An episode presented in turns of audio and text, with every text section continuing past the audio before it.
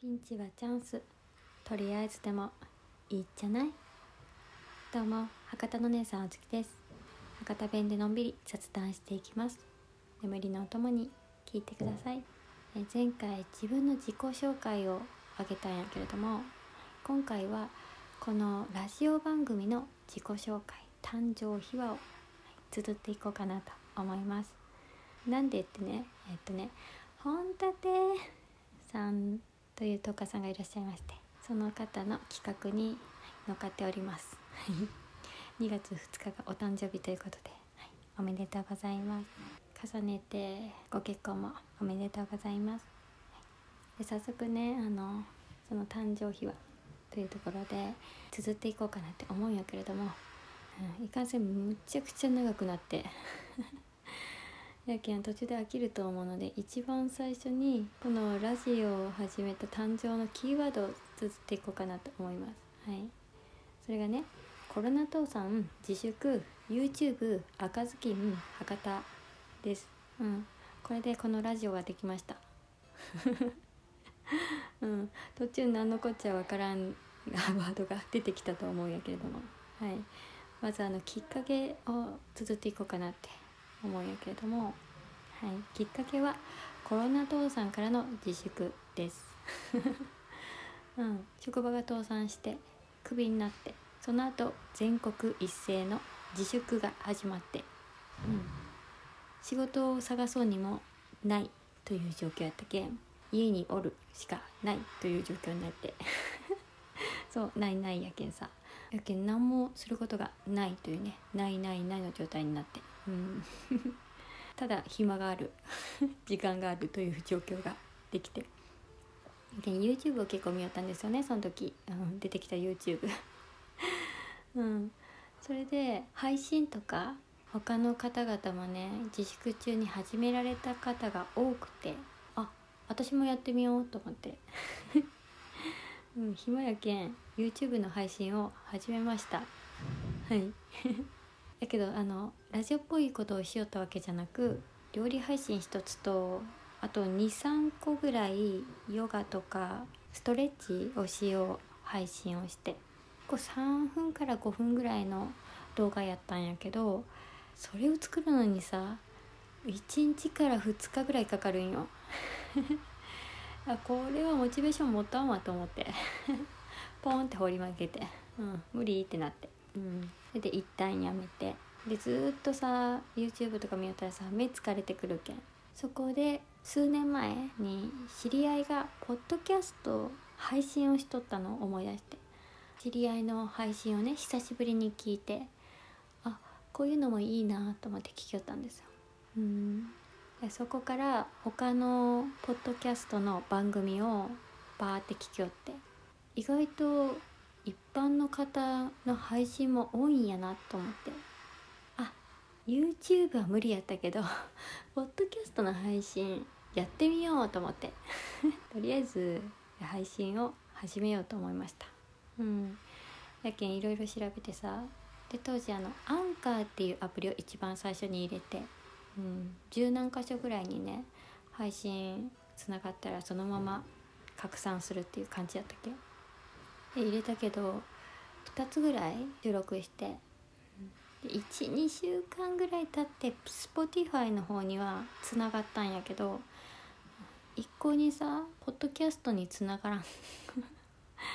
で問い合わせしようにも全部英語対応やけん。無理と思って。できんと思ってモチベーションがなくなってまた放り投げて、うん、そうそれでもポッドキャストはねちょこちょこ聞きよったんですよ。で長地聞きしよったら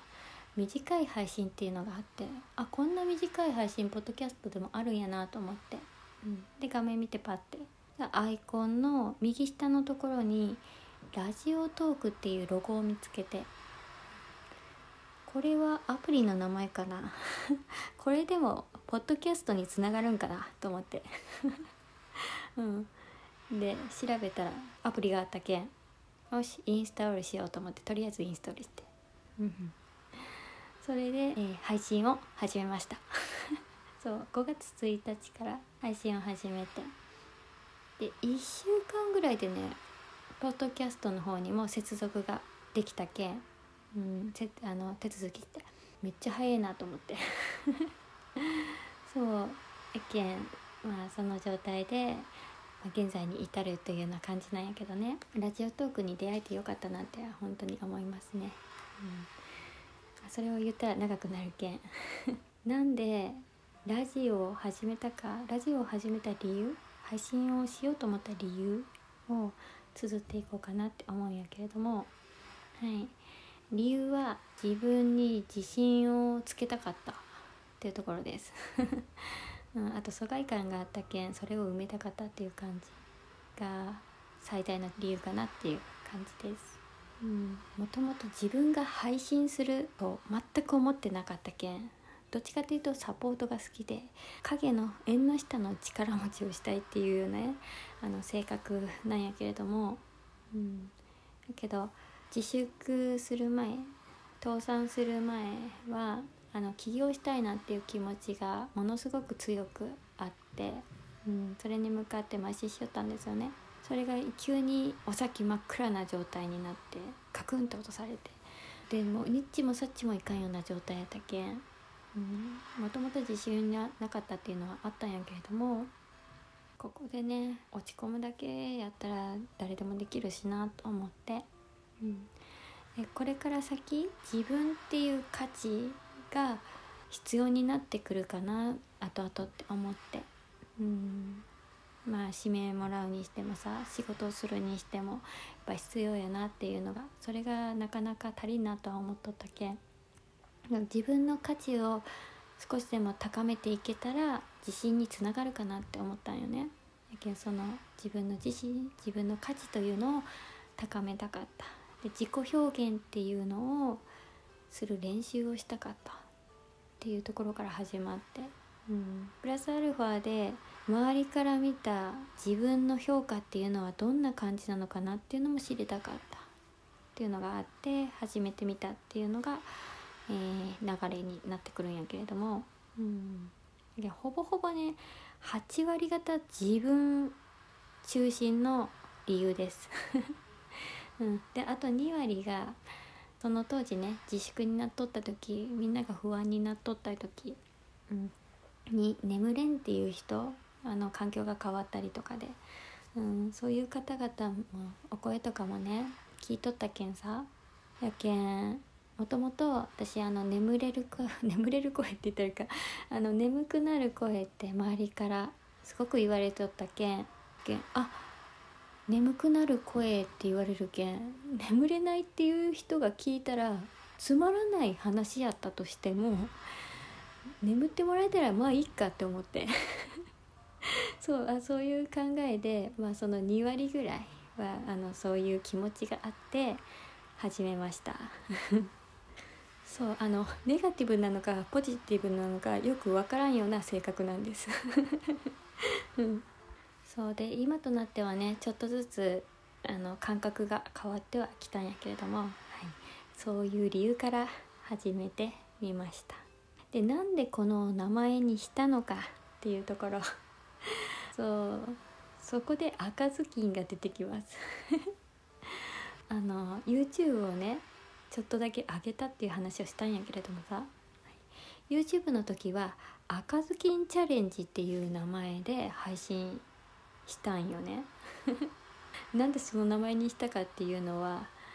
あの気になる方はお便りください。その時にまた撮ります。それで「赤ずきんチャレンジ」っていう名前にしとってラジオを始めた時を仮にお便りが来た時 なんでそんな自信がない状態なのにお便りとかを想定したのかは分からんけど、うん、お便り来た時に読むのをさ考えてみたらさ「赤ずきんチャレンジさんこんにちは」